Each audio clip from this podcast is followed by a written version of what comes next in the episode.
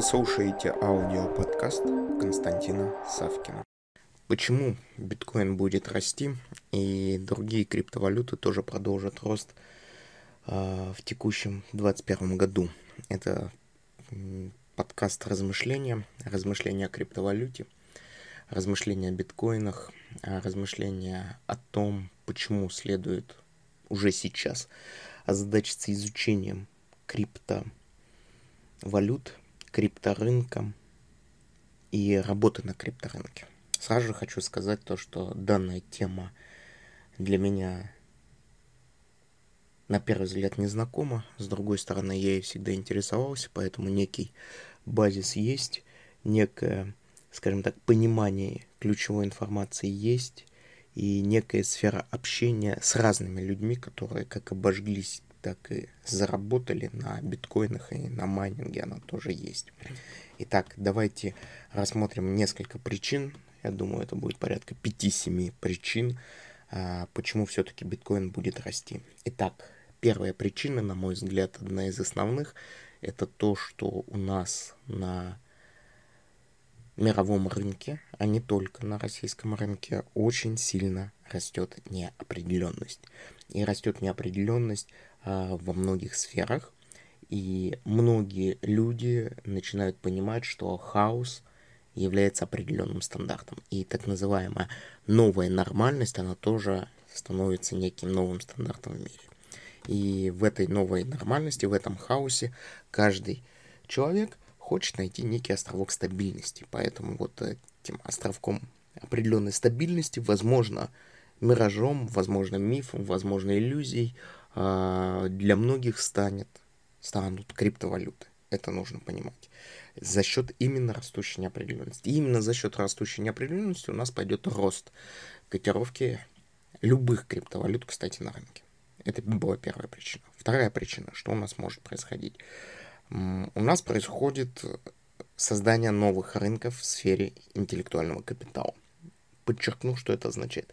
Это означает то, что те люди, которые обладают а, как информацией, так и технологиями, так и возможность консолидировать информацию и технологии и делать из этого уникальные продукты, они фактически становятся олицетворением интеллектуального капитала. И большинство из этих людей, они неизвестны общественности. Это не Цукербергер Facebook, это не Ларри Пейдж, не Сергей Брин Google, это далеко не Павел Дуров Telegram, нет, это публичные люди, это большие корпорации, которые интегрировались в мир в, со своими правилами. Это не эти люди. Это те люди, которые, обладая небольшими технологическими ресурсами, они создают интересные продукты на базе технологий блокчейна, на базе криптовалют. А, в качестве примера мы можем привести эфириум, соответственно, Виталий Бутерин. Это с одной стороны. А с другой стороны, множество других людей, которые абсолютно не являются публичными. И вот здесь вот у нас происходит именно работа в сфере интеллектуального капитала он начинает что делать? Наращиваться.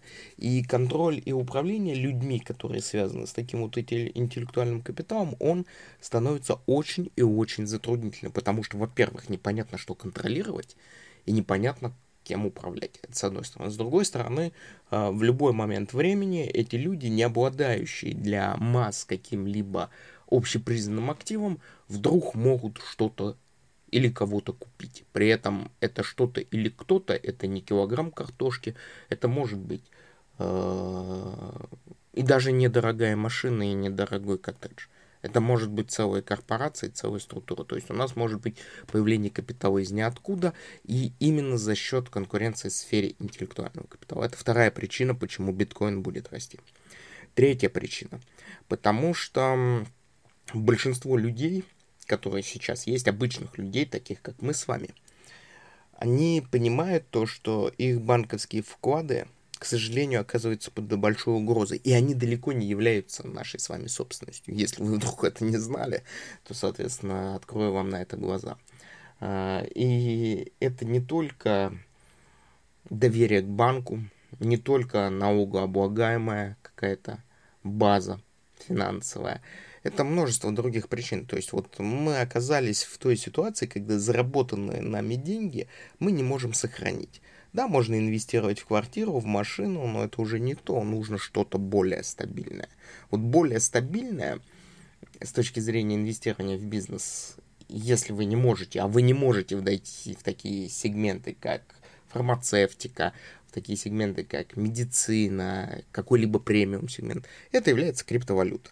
Почему? Потому что по де-факту криптовалюта оказывается доступна каждому, кто заинтересуется. Каждому. Есть множество сервисов, я о них буду в дальнейшем рассказывать, мне это действительно интересно. И я это буду рассказывать непосредственно на канале YouTube, в силу тех или иных причин. Вы можете на него подписаться. Вот, и в той или иной степени за ним следить. За ним следить, смотреть. Поэтому вот криптовалюта доступна каждому. И это третья причина, почему биткоин будет расти. Что еще? Следующая причина, она очень-очень важна. А, если мы смотрим на обмен денег с экономической точки зрения, то фактически биткоин это первая форма денег, в которой элемент доверия заменяется математикой такая некая аксиома. То есть, по большому счету, мы можем друг другу не доверять и отправлять биткоины от одного человека к другому человеку, и будем знать то, что они придут, то, что мы их обменяли на какой-либо что продукт или услугу, которую мы хотим получить. И вот это вот доверие в мире неопределенности, неоднозначности, она будет являться очень-очень важным и выходить на первое место. Это четвертая причина, почему биткоин будет расти, потому что никто вам не может предложить такой высокий стандарт доверия. Пятая причина. Многие компании и корпорации начали задумываться о том, чтобы инвестировать в биткоин. Разумеется, это идет далеко не публичное предложение, и об этом никто не анонсирует, но многие американские банки, японские банки, китайские банки и, страховые компании инвестируют в биткоин сотни миллионов долларов. Это как диверсификация рисков, это как желание поиграться в определенном плане. Занимаются ли это российские компании? Скорее всего, да. Кто занимается?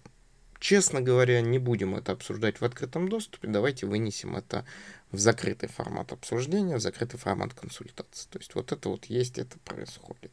И это тот тренд, который, опять же, а, по совокупности предыдущих причин отвечает на многие наши вопросы. И следующий пункт, то что шестой, по-моему, то что биткоин это фактически деньги, которые напрямую конкурируют с центробанками всех стран. И вообще любая производная от криптовалюты это деньги, которые напрямую конкурируют с общепринятой системой оплаты за какие-либо товары и за какие-либо услуги. Согласитесь, это подрывает все устои экономики, если вы в той или иной степени хотя бы в первом приближении понимаете, как экономика работает, вы понимаете, что это нам дает. То есть фактически каждый может выпускать свою собственную форму денег и через свою собственную форму денег обеспечивать защиту своего товара, продукта, услуги, э, своего бизнеса, э, сохранность накопленных денег и при необходимости менять ту или иную сумму на любую валюту, так как это ему нужно. И фактически мы получаем экосистему биткоина – экосистему криптовалют, которая будет развиваться. На самом деле криптовалюта это довольно-таки серьезная тема, как я уже сказал. В дальнейшем я постараюсь на пальцах разжевывать, показывать, что есть что. Поэтому будьте в курсе. В данном плейлисте я буду размещать очередные подкасты именно по теме биткоина, то, что мне интересно. И до новых встреч. Ваши комментарии, вопросы приветствуются. Пишите их, пожалуйста. На этом пока все. Слушайте мои другие аудиоподкасты, которые вы можете легко найти, введя в Google или Яндекс запрос «Константин Савкин». Также не забудьте поставить лайк и написать свои комментарии по услышанной информации. Мне будет очень приятно. Благодарю вас.